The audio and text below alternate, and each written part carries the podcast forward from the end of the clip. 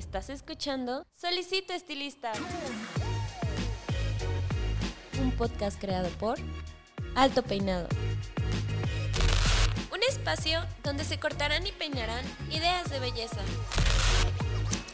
Bienvenido. Pase y tome asiento.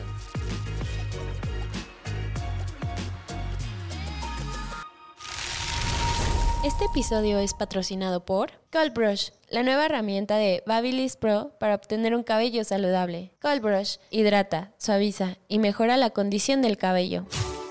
Hola, ¿qué tal? ¿Cómo están? Les habla su host, Paco Martínez, y bienvenidos a una semana más, un episodio más de su podcast Solicito Estilista. Y en esta ocasión estamos celebrando ya el episodio número 52, lo cual me llena de alegría porque si bien ya habíamos cumplido un año de transmisión, pero ahora en, tiempo eh, de semanas de trabajo, pues ahora sí cumplimos las 52 semanas, 52 semanas trabajando, pues para llevarles a ustedes eh, lo mejor que podamos este proyecto y espero que les esté gustando tanto como la primera semana que estrenamos. Y, pues nada, digo, sigamos así. Nosotros vamos aquí eh, a seguir con ustedes, trayéndoles lo mejor, pues para este giro de la belleza que a todo mundo nos encanta. Y también sé que sus episodios favoritos son los que tienen que ver con, con la barbería. Y pues decidimos nuevamente volver a tomar este tema que, que a todo mundo le encanta, que yo sé que son de sus favoritos, que, que les llena de emoción, porque aparte creo que es, eh, está en auge, aunque hemos visto que, hay gente que empieza a decidir si, si es estilista, si es barbero, si se queda así, si se queda en lo tradicional o no, pero pues bueno, de todas maneras sé que les llena mucho de, entusiasmo escuchar sobre esto y pues a quién mejor, digo, yo sé que si son de aquí de México y son de los que van a exposiciones, seguramente lo han visto hostear por ahí, si han estado en el Barbero y Challenge, lo han visto por ahí ser ponente, este, pues, eh, también como juez, ¿no? Entonces digo, para la gente que nada más me está escuchando, yo sé que los que están en YouTube ya lo están viendo, está aquí conmigo Gotsuki Bonaducci. Hola, ¿cómo estás, Gotsuki? ¿Cómo estás, Paquito? Gracias por la invitación y pues eh, hablar aquí sobre un poco más eh, profundo sobre lo que es la barbería, y pues de nuevo, gracias por invitarme y pues espero a todos los que nos están escuchando y viendo por YouTube, pues se vayan, se vayan con un buen sabor de boca a este programa y pues que le den follow, que sigan compartiéndolo y pues para que sigamos participando y estando aquí. Sí, yo, yo, creo que sí, yo creo que también están muy emocionados como yo de, de, que estés aquí. Y déjame decirte que eres el primer invitado que tengo que tiene, ¿cómo lo llamaré? Un, alter, un nickname, un apodo, un, eh, ah, sí. Eh, un, nombre artístico, ¿no? Entonces creo que sería una oportunidad desperdiciada el no preguntar por qué Gotsuki Bonaducci. Eh, mira, Gotsuki nace cuando yo iba a la preparatoria. O sea, de hecho todavía no me dedicaba o tenía la decisión de dedicarme a esto. yo cuando tenía 16, 17 años eh, me gustaba mucho la música rockabilly. Ok. Entonces me hacía el copete, bailaba y todo. Pero haz de cuenta que hubo una, una ola en México igual que se empezó a poner de moda.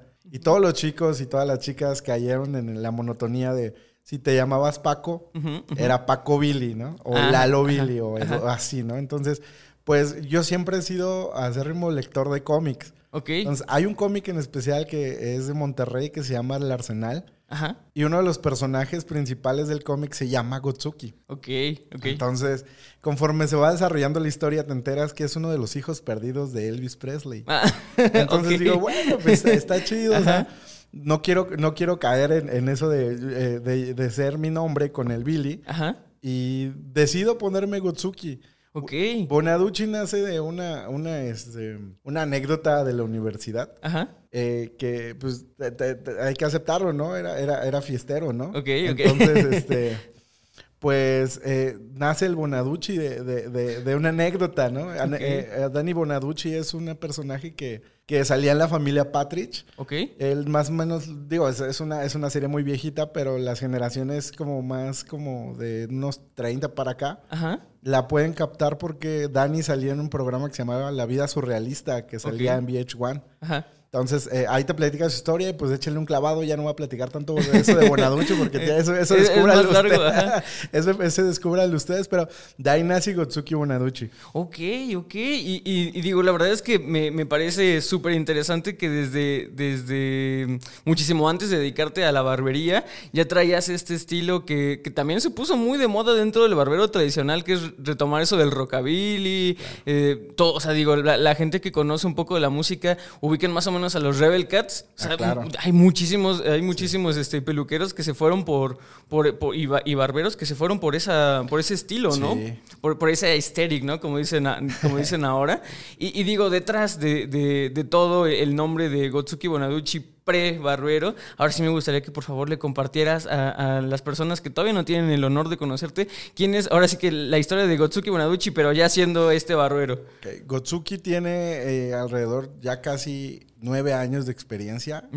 Eh, no, no siempre fui lo que ven ahora. Obviamente, eh, como a todos nos costó trabajo. Eh, te puedo platicar, hace cuatro años tuve la oportunidad de ser parte del equipo técnico de Babilis Pro y desde entonces hasta ahora mi vida ha dado un giro, a un giro este, muy, muy nuevo. O me empiezo a dedicar a la educación, centro mucho más mis habilidades en enseñar, sí, en mi lugar de trabajo todo, pero puedo decirte que Gotsuki Bonauche de hace ocho años este, repunta hace cuatro y haciendo lo que más me gusta, ¿no? Que es educar, compartir. Y tengo la oportunidad de, de, ser, de ser este, externo con Babilis Pro. Trabajo con una marca australiana de pomadas que se llama King Brown. Eh, y tengo ahí, por ejemplo, eh, hago, hago mashes con, con, algunas otras marcas porque pues me gusta colaborar, ¿no? No me caso, no me caso con nadie que no sea, que no sea Babilis, ¿no? ok, ok. No, y, y digo, qué interesante es ver... Este, este, y creo que tú tú vas a ser el mejor ejemplo, el cómo generalmente, siempre lo he dicho, el barbero tiene esta, no sé si sea necesidad, no sé si sea pues algo que sea ya casi casi como, como que va pegado junto con esta estética y con esta ideología del barbero, pero siempre buscan de cierta manera socializar o agruparse eh, con gente que tenga justamente eso, ¿no? La misma ideología, los mismos valores, incluso el, mismo tipo de corte y eso. Y, y me gustaría saber si tú alguna vez te llegaste a casar como, como bien decías de esto de las marcas y eso, pero a llegar a casarte con algún tipo de, pues de estas subculturas casi casi que existen dentro de los barberos. Y si es así, ¿cómo fue esa experiencia? Pues viene, como platicábamos hace ratito, ¿no? O sea, crecí en el rockabilly. Entonces, eh, desde chavito era peinarme yo solito, eh, aventarme una hora de peinado. O sea, en ese entonces eh, mi, mi esposa era mi novia, ¿no? Entonces de repente me veía salir, era de, neta, te tardaste tanto para eso. Y hay, una anécdota muy chistosa que teníamos como un, un este, un evento. Entonces salgo de peinarme, me tardé como hora y media, me veo en el espejo y no me gusta.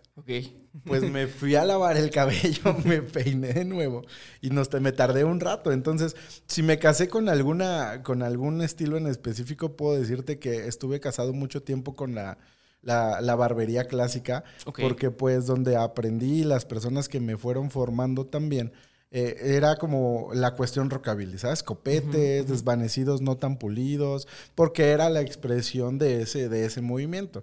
Ya, eh, entonces puedo decirte que me casé en algún momento con algo, fue con el estilo tradicional, que se ve reflejado ahora también, pues ya en mi, en mi mi outfit como, como, de diario, ¿no? O sea, ya tampoco me peino ni todo, pero como que trato de mantenerme lo más neutro posible, ¿sabes? No tantos estampados, como que algo, algo relax, ¿no? Como, como una persona californiana que, se, dedica, que se dedica, que se dedicó mucho tiempo a la música y pues ahora ya como que eso en su retiro es como más flat, ¿no? sí, más hippie.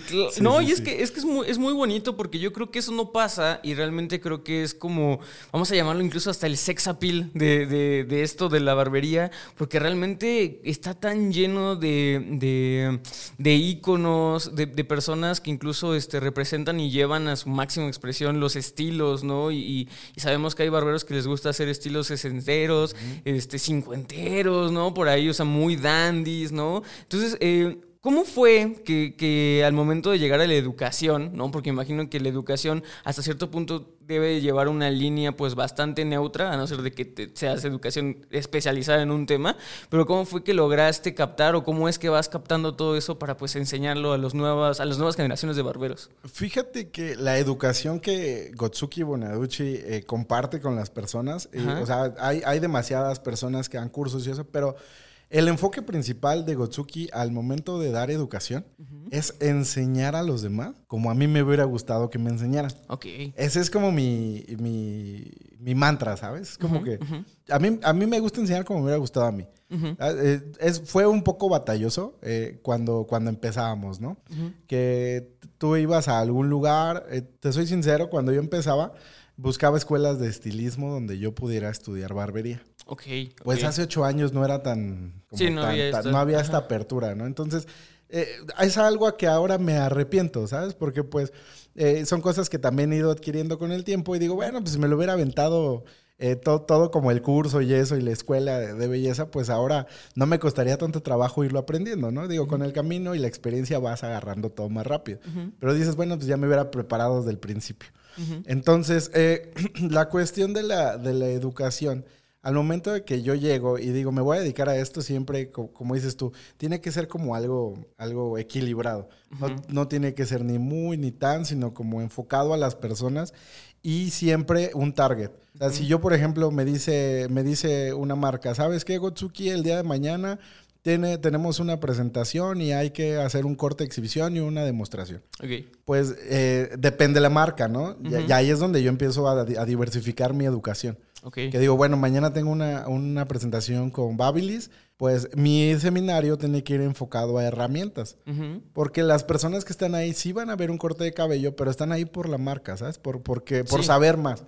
Si King Brown me llama y me dice, oye, tenemos una demostración, pues me voy a enfocar más en el estilizado, en el peinado y en cómo las personas tienen que sacarle provecho a las pomadas que van a comprar. Sí.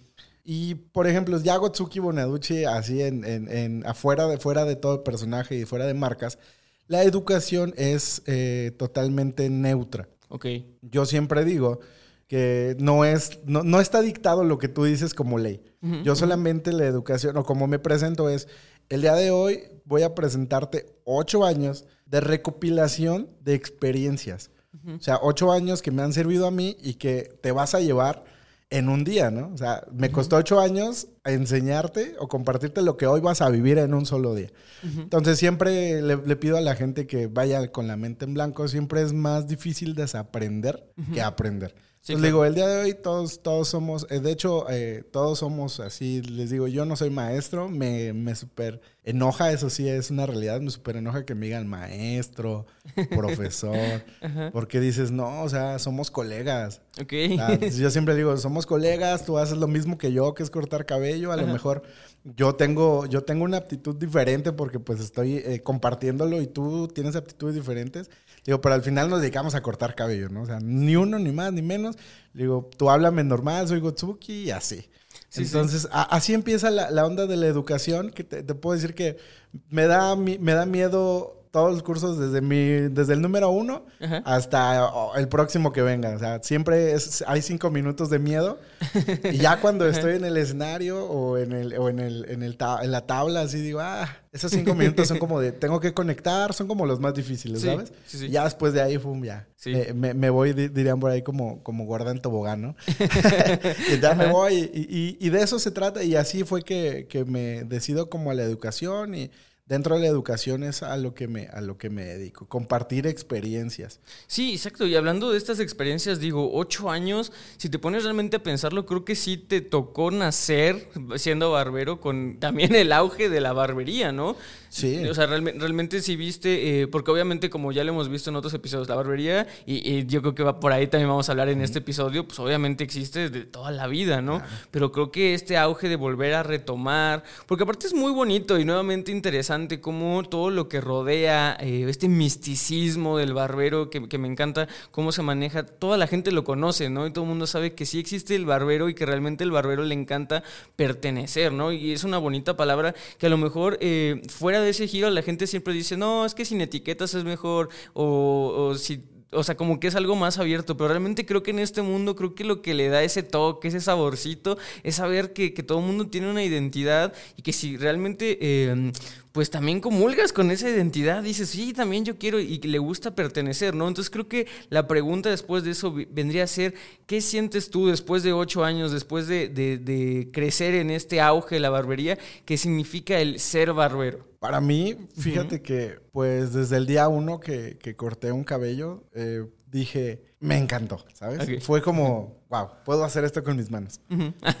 Entonces, eh, yo lo disfruto demasiado, demasiado. O sea, puedo llegar a, desde las 7 de la mañana hasta las 11 de la noche, cortar y terminar cansado pero feliz. No hay día que yo diga, ay, ahí viene este cliente. o de, ay, ahí viene más trabajo. No, porque tengo que aprovechar todo el trabajo que llega, ¿no? Entonces, el ser barbero a mí representa todo, ¿sabes? Porque eh, no solamente es el sustento de mi familia, sino es el sustento en particular de, de, todo lo que, lo que he construido para mí. Yo no puedo despertar el día de mañana y decir, ay, hoy voy a dejar de ser barbero para seguir trabajando en, en, este, en atención a clientes, ¿no? Eh, no, sino más bien yo creo que eh, ser barbero se ha convertido no en mi estilo de vida, sino en mi tipo de vida. Ok, ok. Entonces yo, yo, puedo, yo puedo cortar cabello todo el día. Eh, tengo, obviamente va, va, seccionando los tiempos ya conforme vas teniendo la oportunidad. Pero ser barbero para, para mí y yo creo que para todos los que están viendo este programa y escuchándolo, eh, van, a, van, a, van a hacer match conmigo cuando digo que se convierte de un estilo de vida a un tipo de vida. Porque no es lo mismo vivir de esto que vivir para esto. Y yo vivo para esto. Te soy sincero, eh, siempre hay cotorreo o, le digo a la gente que si tengo oportunidad y en algún punto de la vida eh, yo llego a estar en una cama de hospital y sé que me voy a morir y tengo la oportunidad, lo último que quiero hacer antes de morirme es un corte de cabello. no, estaría muy interesante y, ver que, la gente, o, que la gente que es cercana aquí en mi familia tome una foto y diga, este fue el último corte y fue la última presentación que tuvo Gotsuki Bonadre.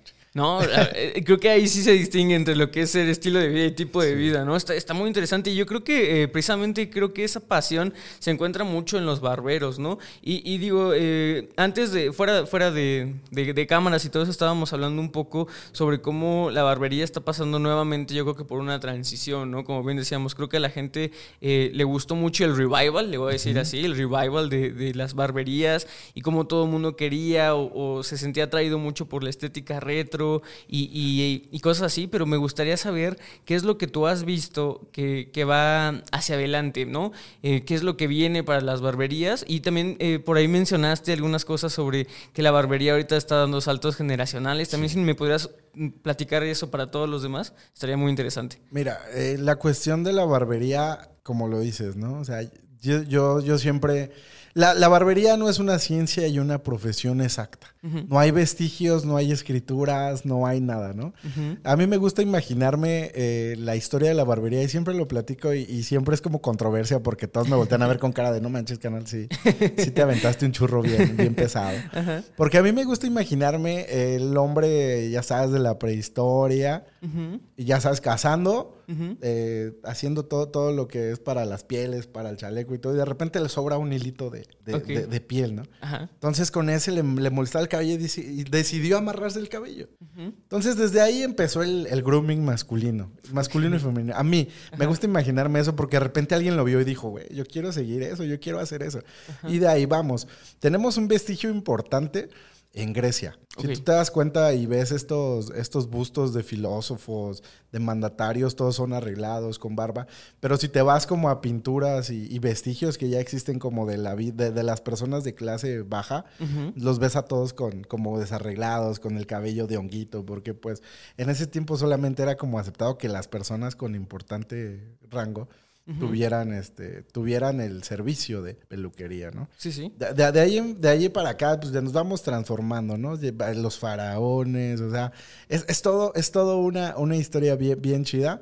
Pero llegamos a, a, una parte en la que, en la que siempre, eh, siempre va, va yo, yo siento que es como el, como eh, el, el punto de quiebre de todos porque se separan, se- hay divisiones de opiniones, ¿no? Ok.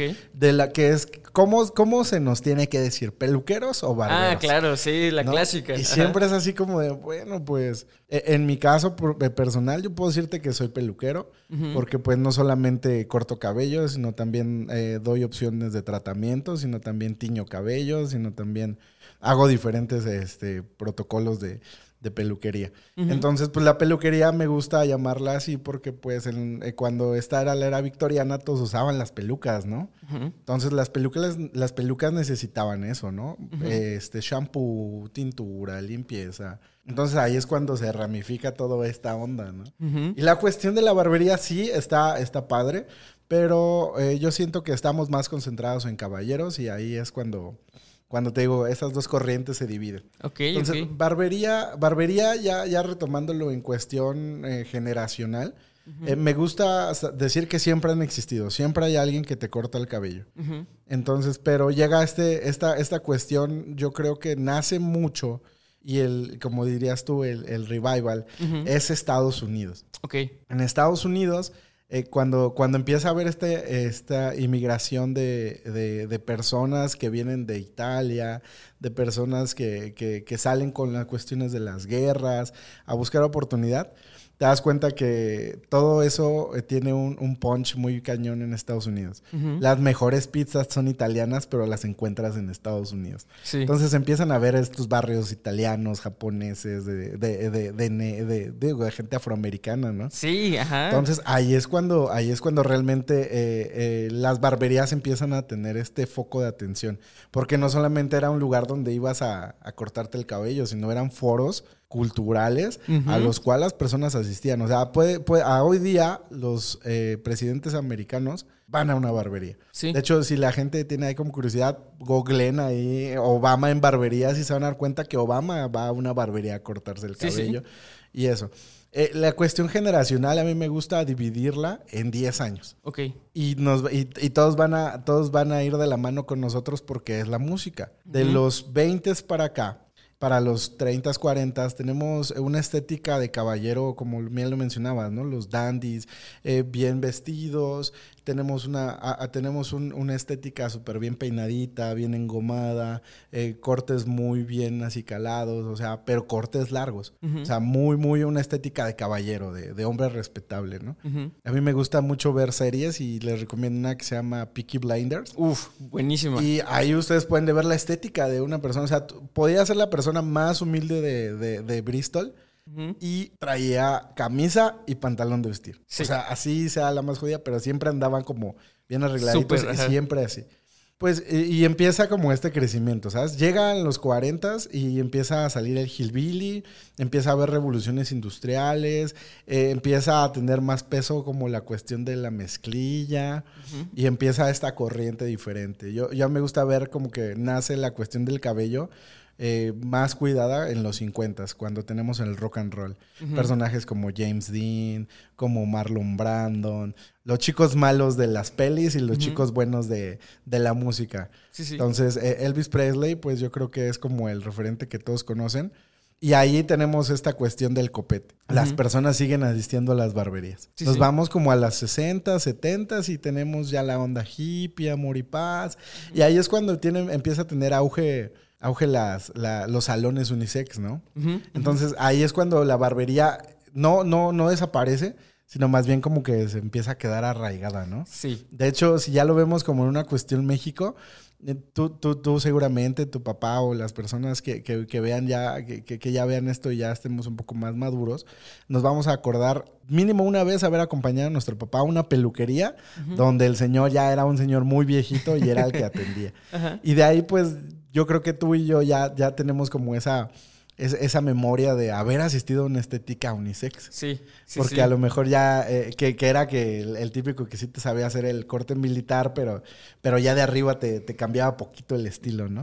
Entonces, esos, esos brincos generacionales me gustan mucho porque no solamente es ah, eh, como decir, ay, bueno, ya no está de moda eso y ya no quiero hacerlo, sino como profesional del cabello tienes que adaptarte. Entonces, todas las personas que fueron eh, adaptándose fueron las que fueron sobreviviendo. Hace ocho años puedo, puedo hablarte que, que, como, como decía hace rato, no había un, un, una escuela, un lugar donde aprender barbería. Tú ibas y le decías a Don Chuy, ¿no? De la esquina. Don Chuy te mandaba la goma porque era, es un negocio a veces hasta familiar. Sí, sí, sí, en profesión. Eh, en profesiones militar. Yo creo, yo creo y, y, te, y te, siendo sinceros, en México las peluquerías nacen a, a, raíz de, del, de, la milicia. Ok. Porque eh, muchas personas que... Eh, porque me ha tocado platicarlo, ¿no? con, peluquero, con, pelucares, con peluqueros ya de bastantes años entonces es como de que ellos eran peluqueros en el ejército. Ok.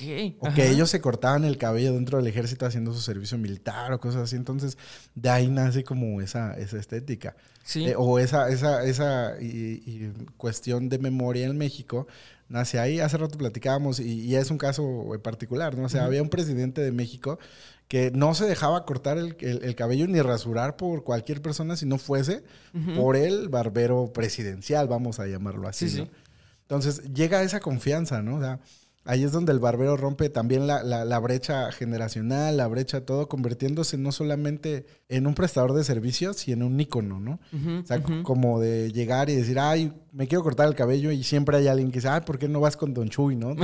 Eh, o sea, dando el ejemplo de, de, ese, de ese personaje. Entonces vas ahí y más que, más que eh, romper brecha generacional, yo creo que la barbería se ha mantenido. Se ha mantenido. Esta nueva ola que, que, tenemos a partir de hace 6, 7 años, yo creo que, como dices tú, es el revival, pero es como todo. Yo creo que no solamente es empezar un negocio, sino sostenerlo, mantenerlo, para que puedas, puedas este, subsistir y puedas crear un legado. Claro, Entonces, eh, ese, ese, ese, a mí me gusta ver eh, esa, esa cuestión de esa forma, porque la barbería siempre ha existido, la, la barbería siempre ha estado. Eh, ha estado atrás de bambalinas muchos años, por ejemplo, pues vemos aquí, vemos el glam rock, ¿no?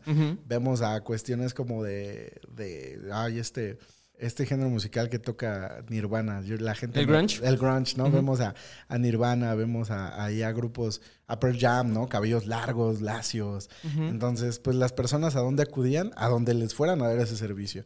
Entonces, las barberías siempre han tenido sus su cliente, ¿no? Sí, sí. Pero de repente tú llegabas y le decías al señor de la barbería, yo quiero mi cabello así. Decía, no, este, vete aquí en la esquina, hay una hay una estética, ¿no? Exacto. Eh, eh, y es eso, o sea, siempre han estado, yo creo que nunca han desaparecido, la brecha generacional va a seguir existiendo.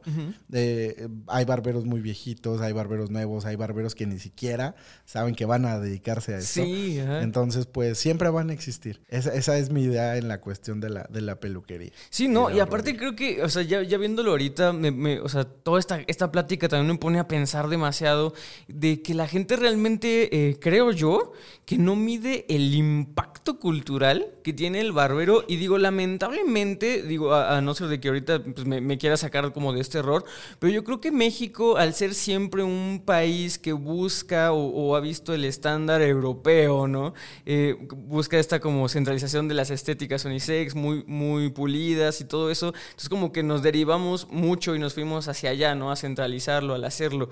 Pero por ejemplo, en Estados Unidos mencionaste algo que me encanta, que yo siempre lo he dicho, en Estados Unidos tienen mucho la cultura de las gangs, de las pandillas, de que realmente donde naces, de, de ahí eres. O sea, y, o sea, y en lugares como Los Ángeles, tu barrio es, aún, aún así odias a todos, o sea, tu barrio es tu barrio. Y, a la fecha, en el Bronx, o sea, todo, todo el gueto tiene muchísimas fuerzas. Digo, en los noventas, todas las peleas del West Coast con el East Coast, o sea, eh, y, y, no solamente entre, o sea, de donde naciste, sino desde donde nacieron tus padres, ¿no? Entonces mencionaste mucho las barberías eh, italianas. Eh, creo yo que en Estados Unidos hay tres corrientes grandes, ¿no?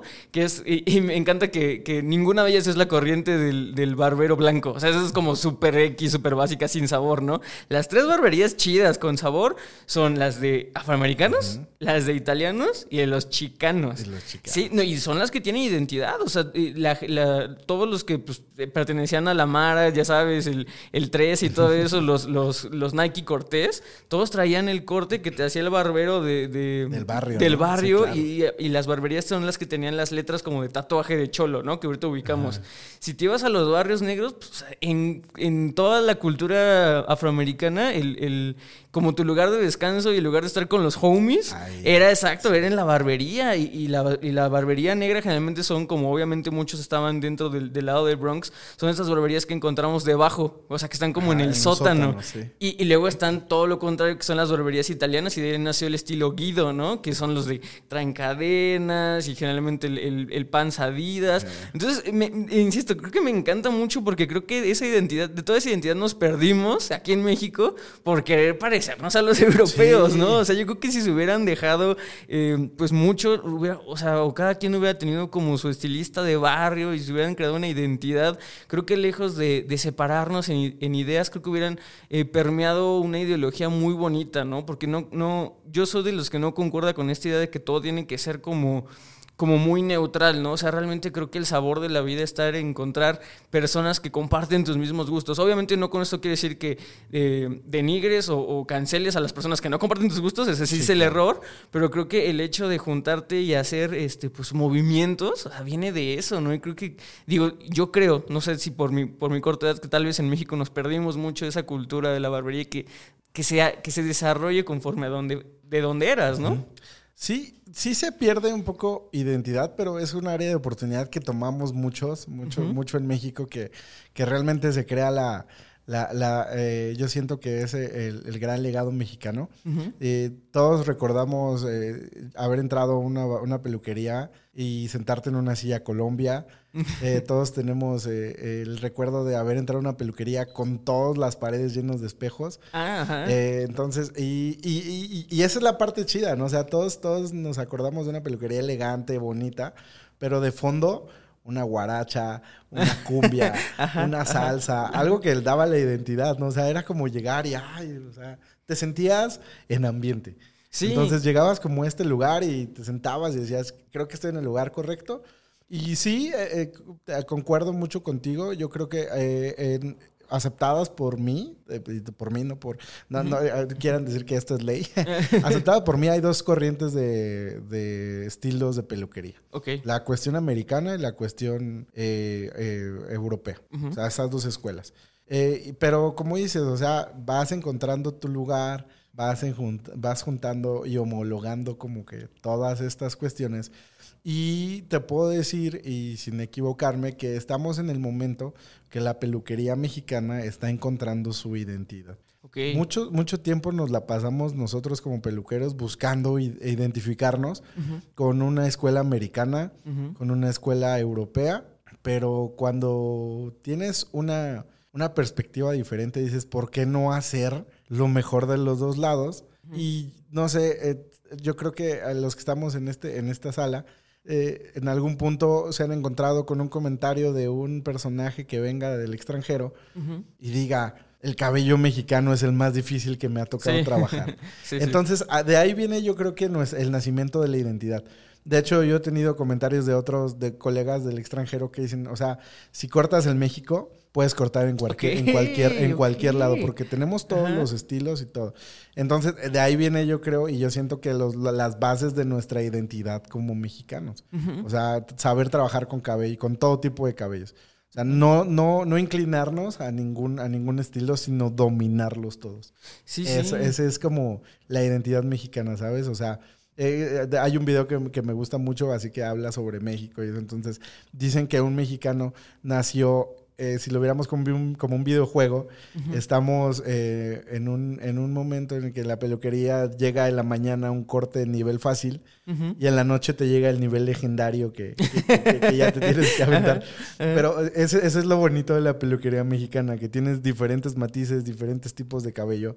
Y ahí es donde te, se forma tu identidad, porque obviamente si eres americano y tirado al americano, no uh -huh. siempre le vas a poder hacer el mismo corte a una persona de aquí. Sí. O si eres totalmente Vidal Sassoon o Tony Angay o, uh -huh. y, y, te gustan este, este, tipo de cortes como con más movimiento y melenas, no vas a poder hacerlo en una persona con, con, con, un, con una una este eh, un, un, cabello grueso, un cabello que no se controla. Entonces, pues, de ahí viene la, la, la, cuestión de yo siento la barbería mexicana que somos eh, polifacéticos, que la idea de una escuela, una escuela oficial mexicana o, o un estilo mexicano es ese, el dominar todos los cabellos. Sí, no, y de verdad creo que, creo que estás diciendo muchas cosas que me están cayendo también mu- muy, en 20. Eh, dices eh, que todo mundo tenemos o que generalmente tenemos un recuerdo de haber ido como una barbería. En mi caso, déjame contarte, eh, Gotsuki, que digo, tú sabes, o sea, yo nací casi, casi, pues ya estando dentro del- del mundo de la belleza. Entonces, pues, mis primeros cortes, pues fueron con, con Conchita, con Conchita López, Sí, a la cual sí. le mando un saludo. Saludos, o sea, saludos. es- o sea, eh, Conchita López y su estética fundó mi estilo desde que yo nací hasta prepa y que ya más o menos intenté probar otras cosas, ¿no? Pero sí tengo en memoria, hace unos cuatro años, eh, tuve la oportunidad de, de vivir un tiempo con un tío en la colonia Narvarte y pues obviamente no tenía tiempo de irme hasta, hasta el Pedregal con Conchita ni, ni con na- nadie que, que fuera cercano como los que conocíamos a lo que iba. Y me acuerdo que estaba caminando por las calles de la Narvarte y encontré así un local totalmente casi de mercado, ¿no? Me acuerdo que pasé y decía así como de corte en 150 y, y, era, y decía martes 99. Me acuerdo perfecto, ¿no? Y yo así como de reviso mi celular, hoy es martes, ese hoy es martes. Y dije, ya, o sea, y aparte, pues digo, era estudiambre en ese momento, no tenía dinero y dije, de aquí soy. Hoy es mi día. Exacto, hoy es mi día. Entonces pasé y así de a 99, sí, pásele, que no sé qué. Y me recibe un señor, como de unos 60 años, barro así, ya sabes, ¿no? Y, y de repente así lo veo y, este, y estaba con su hijo hablando, le estaba regañando, ya sabes, clásico papá latino. Me dice, sí, pásale, te lo juro, de los mejores servicios de mi vida. Y, y de repente así de, este, ah, señor, ¿cómo se llama? Ya le pagué. Y me dice, no, no, no, mi, mi nombre no, el amigazo. Y yo, ching, no, o sea, es que desde ahí dices, la identidad del amigazo, o sea, te ponía el producto con, con botellas de Jack Daniels, que ahorita ya las vemos que ya las hacen así. No, él era una botella de Jack Daniels que realmente la, había hecho, ¿no? Y como tú decías, de, de fondo no era así el clásico como pop de lo que está ahorita. No, no, no, eran, eran cosas así como... sa- Sí, sí, sí, exacto. Entonces creo que, creo que eso es muy bonito, ese folclore. No, y aparte una vez me tocó que pues viví como seis meses con mi tío, entonces me fui con él como dos, tres veces y la última vez me dijo, no, no, chavo, hoy no te voy a poder atender porque me voy a Cuba. O sea, de verdad, amigazo, donde quieras que esté, te mando un saludo. Porque, y creo que, creo que eso es lo bonito, creo que el folclore eh, en general, en cualquier otro de los giros de, de, de México, llama mucho la atención. O sea, llama mucho la atención que, como tú bien dices, hemos encontrado hacer las cosas diferentes. Hacemos cosas que la gente le, le encanta de lo raro que son. Y, y creo que también, o sea, digo, cualquiera de las dos es válida. Si te quieres a, a- a pegar al lado americano, al lado europeo, pero como tú dices, creo que el, el barbero tiene que encontrar esa identidad folcloresca, eh, pintoresca, bonita del mexicano, porque creo que sí hace falta, ¿eh? O sea, siento que ya, ya quisiera que así como vemos, eh, por ejemplo, en el, en el Barberology, ¿no? Que, que hubiera tradicional, freestyle y eso, que son mucho al americano, pues después pongan así como folclore mexicano, ¿no? Y que haya muchísimas variedades, estaría, porque creatividad hay, ¿no?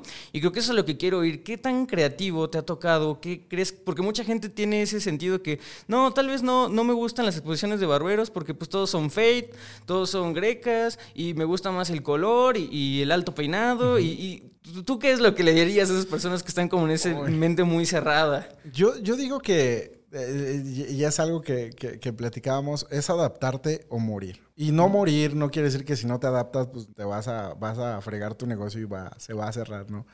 Sino más bien es eh, adaptarte, aprender a hacer las cosas a todas esas personas que, que no es que sean de mente cerrada, sino que han vivido toda su vida con la misma fórmula y la fórmula siempre les ha funcionado, ¿no? Entonces imagínate de repente, eh, te voy a dar un, un- un- una- un dato muy, muy burdo, ¿no? El otro día estaba yo comiendo con, con, con uno de mis cuñados y me mandaron a la tienda por las cosas y íbamos a comer en frijoladas, ¿no? Ok.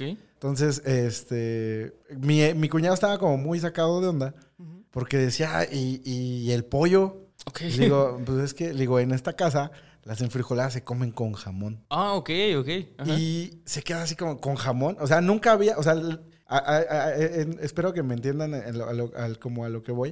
O sea, la fórmula de su familia Ujú. siempre fue con, Con pollo. con pollo las enfrijoladas, ¿no? Ujú, O con este, o, o las personas que hacen las enchiladas ujú, y en vez de poner el pollo hacia, hacia arriba, ujú. eh, lo enrolla, ¿no? Y hace Ah, como claro. el taquito. ¿no? Entonces, eh, cuando tú cambias algo y te gusta, la fórmula sigue siendo la misma, pero diferente. Sí. Dicen por ahí, ¿no? Que el orden de los factores no afecta No, al producto, ¿no? ok, ajá. Entonces, eso pasa. A lo mejor los peluqueros que llevan toda su vida atendiendo a los señores de 50, 60 años y a sus hijos que se hacen el típico corte de siempre, les ha funcionado la fórmula. Me ha tocado que dicen, no, pues de aquí me he sacado casa, he sacado carro para mantener y darle escuela a mis hijos. Pero imagínate si cambiaran un poco el, el, el, el giraran eso. O sea, a lo mejor yo siempre le digo a las personas, hay que llamar a las cosas por su nombre, ¿no? Y muchas personas dicen, no, es que ya todo es fate, ya todo es esto, ya todo es lo otro. Le digo, sí, le digo, pero si tú dominas las tres escuelas o los tres, este, los tres parámetros actuales, lo puedes aumentar tu ticket. Me han dicho, oye, pero es que el fate, o sea, si el fate existe, pero antes eran casquetes. O sea, simplemente es adaptarnos a algo nuevo, a, una, a, una, a un diferente significado. O sea, tú puedes llegar con un señor de la Narvarte y decirle, señor, este, amigazo, hazme un, hazme un casquete corto. Y el amigazo va a saber que es un casquete corto, ¿no? Pero puedes llegar con una barbería acá, por ejemplo, en Aragón, y llegar y, y decirle al compa, oye, carnal, hazme un, un casquete corto. Y pues él te va a decir, no, es que yo puro fade. El low, mid y, y high. Entonces, cuando nosotros comprendemos la realidad, sabemos que. Yo, yo siempre doy un ejemplo, ¿no? Yo siempre digo que, que el, el, el, el panorama es atender y quedarnos con el dinero de todos. Imagínate que llega a la peluquería el papá, bueno, el abuelo, el papá y el hijo. Son tres generaciones. Y de repente el papá, el abuelo, el, el abuelo se sienta y te dice, mira, eh, Gotsuki, yo quiero que me hagas un corte a 45 de los lados, cuadrado de arriba, y en la parte de atrás que me lo dejes castaña media. Ok. Ok, lo sé hacer. Ajá. Y de repente va a llegar el, pap- el, el- el papá y va a decir, oh, ¿qué onda, Gotsuki? Quiero que me hagas un casquete corto. Y yo sé qué es y lo hago. Y se sienta el chavito, se sienta el hijo y dice, oye, Gotsuki, yo quiero que me hagas un high fade. Y en la parte de arriba quiero que me hagas el faux hack. Y así, ¿no? Y sé hacerlo. Entonces no cambié mi fórmula porque sigo cortando cabello. Lo que cambié fue el panorama de ver las cosas. Entonces, de quedarme con un solo dinero, Sí. me quedé con tres. Entonces, te digo, yo creo que es el ejemplo que, que más que darle una respuesta y decirle, yo creo que todas las personitas que andan como con la mente cerrada, véanlo de esa manera. ¿Quieren el dinero de tres personas o solo el de una? O sea, eh, yo lo que les recomiendo es, te- todos tenemos en la bolsa una herramienta bien importante que nos costó bien cara y solo lo utilizamos a veces para Instagram, para eh, el Candy Crush. Y, entonces, pero eh, si ustedes se meten a Google, empiezan a buscar, empiezan a buscar nombres, formas, figuras, se van a encontrar miles de nombres. Entonces, dejemos de ser el barbero que sí necesita la comunidad, sino el barbero que todos necesitan. Sí, claro. No, y, sí. y- y creo que es, es muy padre porque, porque exacto, lejos de que incites, ¿no? O sea, incites a que el papá se vaya con, con la persona de siempre, el niño esté buscando, eh, el jovencito esté buscando a alguien nuevo que le pueda hacer y el abuelito vaya donde toda la vida se lo cortó, lo que haces es precisamente decirle, yo puedo hacerle lo que tú, lo que todo, tú, y realmente casi casi hasta, hasta te conviertes en, en una salida familiar, ¿no? Porque entonces ya todo el mundo va a ir, va a ir con, con el, Con- con el peluquero. ¿no? Sí. Digo, y, y hablando, intentando como cambiar un poquito, Gotsuki, porque creo que nunca había tocado este tema, se había tocado el tema de la, de la peluquería y de la barbería, pero como puedes ver, yo no soy nada, nada eh, entendido en el tema de la barba, porque a mí no me sale. y, y estoy seguro que a muchas personas también mexicanos, los mexicanos casi no les salen mu- mucho, mucho la barba, pero yo veo que tú sí, y yo veo que también estás muy entendido en el tema de, de la barbería per se, ¿no? Y, y yo creo que también la barbería, hay mucha gente que, que no le da el peso eh, necesario porque dicen, bueno, nada más es pues estilizarlo un poquito y algo así, pero yo sé que tú con todo el conocimiento me puedes decir que no es así. ¿Qué tanto, qué tanto provecho se le puede sacar a ser barbero? ¿Qué tanto puedes hacer en una barba? Puedes hacer mucho. O Ok. sea, y, y yo creo de entrada todos hemos visto en Facebook, en publicaciones, que la barba del nombre es como si fuera el maquillaje para las mujeres. Ok. O sea, tú conoces a alguien con super la barba y bien guapo y bien estilizado y todo, y de repente se le quita y dices, ¿what? Sí. ¿Qué te pasó, bro? o sea, déjatela, o sea, en verdad, déjatela. Pero eh, podemos hacer mucho. De hecho, dentro de la barba, yo creo que eh, yo la barbería la veo como una experiencia más que un servicio. Ok. O sea, tú, tú vas a una peluquería y Paco regresa no por cómo le cortaron el cabello, sino por cómo se siente al momento de que le están cortando el cabello. Entonces, la barba es la parte más eh, que nos deja experiencia en una barbería. Porque desde que empezamos a aplicar productos, desde que hacemos un diseño de barba y le decimos, ¿sabes qué? Le vamos a sacar provecho a estas partes de aquí más cortas, más larga de acá, para que tu rostro se vea más, más, alargado, te veas más delgado. Vamos a hacer esto aquí, vamos a hacer los contornos. Y el cliente te ganas tanto su confianza que dice, tú eres el experto, brother, lo dejo en ti. Ahí empieza la experiencia desde que lo recuestas, desde que estás con el... Eh, yo, yo ocupo mucho eh, las dos escuelas, tanto americana como europea. Eh, yo, dentro de mi proceso de barba, que yo le llamo ritual, es un, este, lleva dos toallas calientes, una toalla fría, vaporizador de ozono. el vaporizador de ozono lleva aromaterapia, lleva unas cuantas gotas de aroma para que pues se relaje el cliente.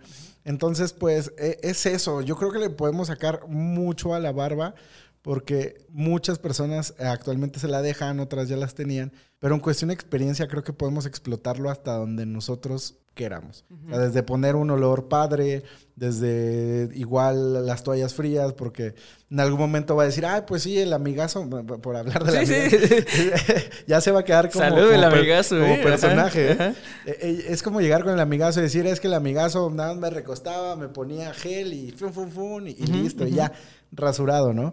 a llegar con, a llegar con, con, alguien y que te ponga mil cosas en la cara y tú digas, wow, y aparte el masaje, el relajante, y levantarte y que todavía le des como el check de que todo quede bien.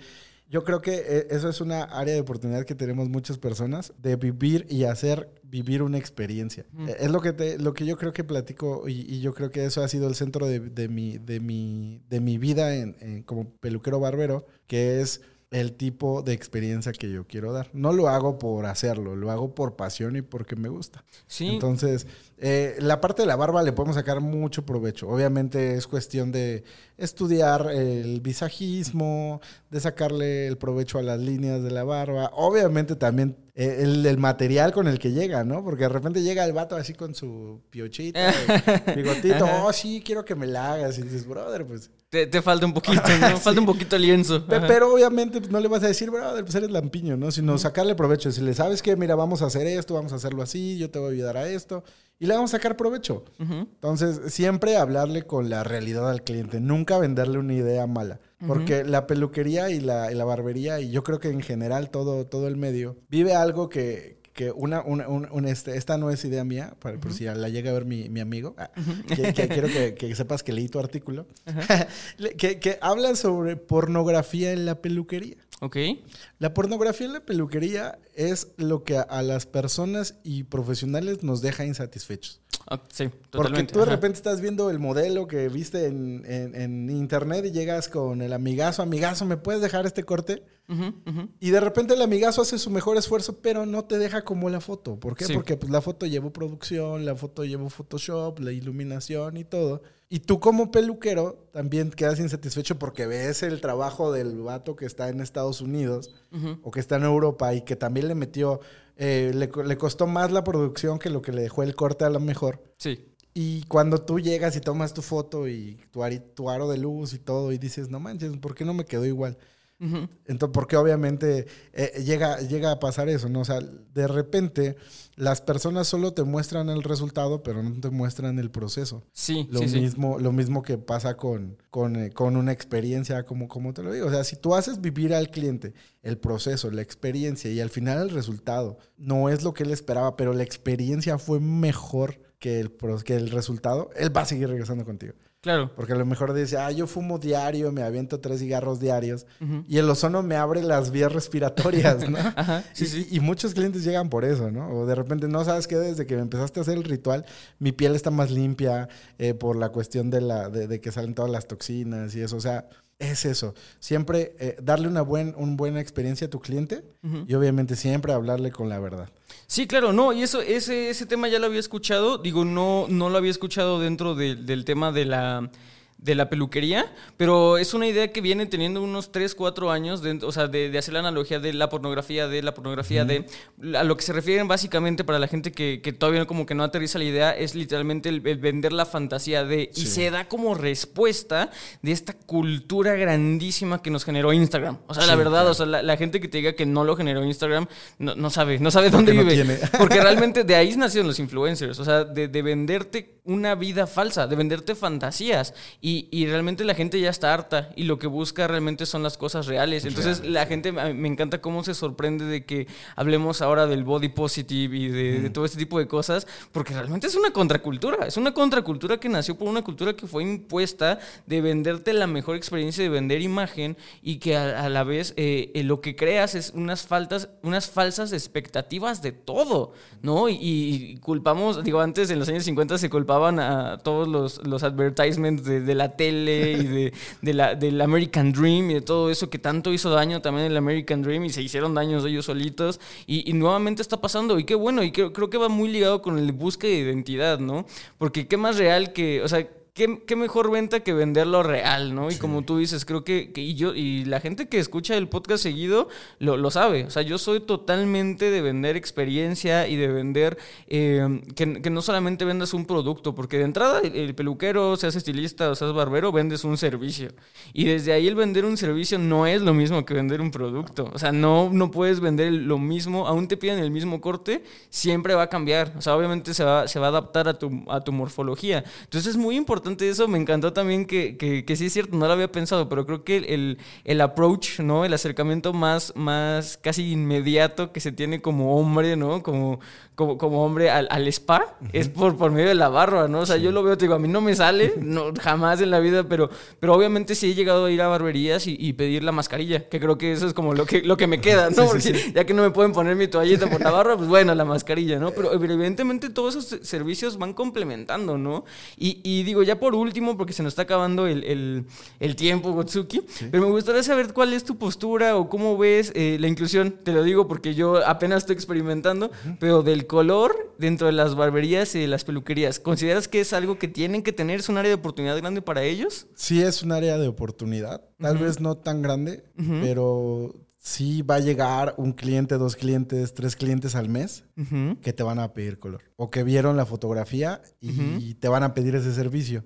Y pues viene la parte que te digo, o sea, de que se lo dejes y se lo quede alguien más a que te lo quedes tú. Pues eh, invierte, invierte un poco en un curso, invierte en saber hacer color, tal vez no lo vas a vivir, no vas a vivir de eso, pero cuando te des cuenta del provecho que le puedes sacar y los clientes que se pueden quedar contigo, es cuando realmente eh, yo, yo estoy a favor de la educación y de a seguir aprendiendo. Entonces, eh, tú, puedes, eh, tú puedes seguir aprendiendo y a lo mejor es un, es un conocimiento que vas a tener como en, en, estacionado pero va a llegar el cliente al que le vas a poder sacar el provecho y te va a gustar tanto que vas a querer seguir haciéndolo. Entonces, sí estoy a favor. Eh, yo, de hecho, algo que les puedo decir a todos es siempre capacítense con quien sea. Obviamente, pues siempre revisen credenciales vean que el curso pues tenga buenas referencias. Tampoco quiero decir que las personas que van empezando sean malas, sino que si te llama la atención, ve, está y tráete lo que te guste. Entonces, pues sí, estoy yo creo que estoy, estoy del lado de, aprender siempre y de sacarle el provecho. O sea, te digo, puedes estar estacionado, de repente ese, ese, ese, este, no sé, ¿no? Eh, ayer, ah, pues, por ejemplo, son, cosas que te llegan de la nada, ¿no? O sea, ayer escuché que eh, hay una marca de sopas que en Spotify tiene ah. un playlist que según dura lo que tiene que, eh, el tiempo exacto de la, cocción. De la cocción. Entonces, es, eso es información que en, un momento vas a necesitar. De repente, a lo mejor yo voy a comprar la pasta y, y voy a estar de hecho, ¿qué voy a hacer, no? ¿Cómo le hago? Ah, Spotify. Ah, y, sí, claro. Y ya sé que cuando se acabe esa playlist, mi sopa va a estar lista. Sí, no, y aparte son muy buenas, también este fabulosos, digo, la gente ya sí está pasando de terminando este podcast, ponga la playlist de Fabuloso ah, y, sí? creo que dicen que yo no lo he escuchado, pero por ahí dicen que es la mejor playlist para trapear, te lo juro, ¿eh? pero, pero de esa manera, o sea, creo que, creo que es parte y, creo que es a lo que ya iba, con esto iba a cerrar.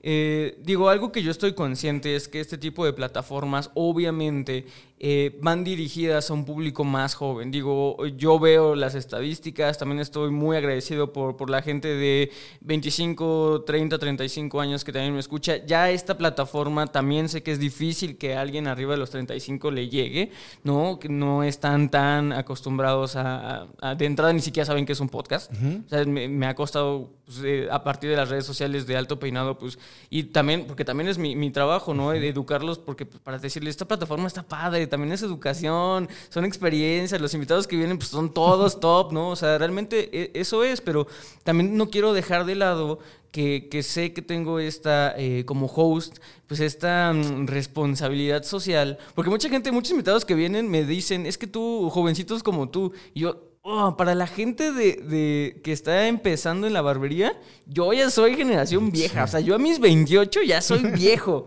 ¿Sabes? Porque sé que, hay gente a los 16, niñitos jovencitos que a los 16, su sueño es ser barbero. Entonces, eh, me encantaría que por favor, y porque sé que eh, eh, a esa edad todos somos muy impresionables, ¿no? Y que generalmente siempre se van a ir por esta cultura del Instagram y por, esos por estos barberos que solamente venden la vida perfecta del barbero. Pero, pero tú, Gotsuki, que viste en hacer la barbería, que ya estás del de lado de educación, que también te ha tocado ser embajador para marcas, que eres embajador para marcas, me encantaría que que, tú con tus palabras, para estas mentecitas pequeñas, muy impresionables, que quieren ser barberos y que sus sueños ser barberos, pues les des un, consejo. Uy. Uy, sí, exacto. Sí. sí. claro, claro. Porque creo que eso es, va a ser un consejo personal. Entonces, eh, realmente, el consejo que yo te voy a dar siempre es tener dos planes. Si ten tu plan principal, si quieres ser barbero, sueña, lucha por ser barbero. Pero también eh, te quiero eh, pedir que sigas estudiando. Porque nunca sabe y siempre hay que tener un plan B. O sea, llega hasta donde quieras en la escuela y esa va a ser una eh, disciplina que te vas a generar. Imagínate si no te gusta la escuela, ahorita que estás estudiando, imagínate todos los cursos que te vas a tener que aventar para ser peluquero. Y si no te gusta estudiar, no te va a gustar tomar cursos. Entonces, el consejo que te doy es, siempre aprovecha todo lo que tienes, sí sigue tus sueños, pero sí ten un plan, un plan aparte de contingencia. Entonces, eh, a todo, también a todos los que ya, ya están como encaminados, eh, pues se, va a ver muy, este, muy Carlos Cuauhtémoc Sánchez. No, no me encanta, no me encanta la, la, motivación personal, pero, pero viniendo de alguien que ya, ya trae como que toda la memoria, la expertise y eso. Yo como, como, como, como en mi punto de vista, yo te puedo eh, decir que trabajes diario por ti y lo demás va a llegar solito. Va a haber una oportunidad y esa oportunidad va a llegar en el momento correcto. Eh, como, como comentario puedo decirte que mi oportunidad llegó hace cuatro años y en cuatro años, como te lo decía empezando el programa, en cuatro años he visitado Estados Unidos, he estado con personas que jamás pensé estar. Eh, no, no solamente en Estados Unidos y también hablando en México. O sea, yo veía personajes en Instagram y ahora son mis amigos y digo, qué chido. Entonces, pues, eh, netas, pues lucha por tus sueños, sigue, sigue dándole a lo que estás haciendo ahorita, pero no aflojes del otro lado. Entonces vas a tener ese, ese plan y ese plan de contingencia por si lo otro no te dio o no te gustó tanto. Pues no, la verdad es que grandes palabras y, de verdad, podcast escucha, si tú eres de estos chavitos, digo, qué bueno, siempre aquí, como siempre he dicho, el giro de, la belleza es súper noble y siempre hay espacio para todos. Y pues nada, ojalá se te graben esas, esas palabras de Gotsuki.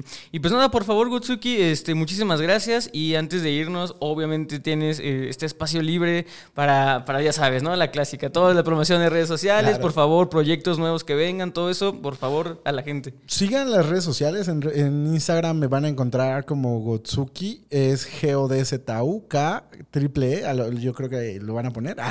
Pero de todos modos, este, pues siempre, eh, si lo están escuchando, pues obviamente para que sepan cómo buscarme. En Facebook me encuentran igual Gotsuki Bonaducci. Vayan y sigan el proyecto, eh, mi proyecto personal, se llama El Rincón del Villano. Es, es, una, es, una, es un espacio personal donde yo trabajo, no los va a atender nadie más, más que yo. Y pues los planes a futuro, pues eh, seguir educando. Eh, si les interesa algún curso, de eh, personal, pueden escribirme. Y si no, también pueden seguir las redes sociales de las marcas para las que trabajo, como es Babilis, King Brown. Y pues ahí las que se vayan sumando, siempre va a haber educación y siempre busquen educarse. Entonces, este, échenme ahí un follow, eh, eh, háganme una pregunta, neta que sí contesto. Tengo, tengo testimonios donde, donde he estado en plataformas y, les digo, la neta sí contesto. Y de repente alguien sale, no, sí contesta. Yo le pregunté algo a las 3 de la mañana y sí me contestó. Entonces vayan, o sea, sí, no me famoseo, vayan, síganme, si ven en la calle, salúdenme. sí, sí. Y, está chido, o sea, igual y no le dejan pasar mis guaruras, ¿no? Pero, no, o sea, nada, es cierto. Pero sí, salúdenme, cotorré conmigo y pues pues muchas gracias a, este, a por haberme invitado al podcast. Eh, yo creo que decías hace rato, Paco, que, que tienes una responsabilidad importante que es como formar y, tener la expectación y, ser líder de opinión. Y también a todas las personas que nos están escuchando y viendo, pues, como bien lo dice Paco, ayúdenos a que lleguemos a más personas. O sea, si tu papá, tu mamá, tu abuelito no sabe qué escuchar, no sabe qué ver, ponle un podcast, enséñale a usar Spotify. O sea, eh, expandamos el mundo porque en algún momento, en algún momento ellos nos enseñaron a hacer las cosas y estamos en el momento correcto de enseñarles a usar la tecnología. Entonces, pues compartan, eh, denle like y pues sigan escuchando este gran programa.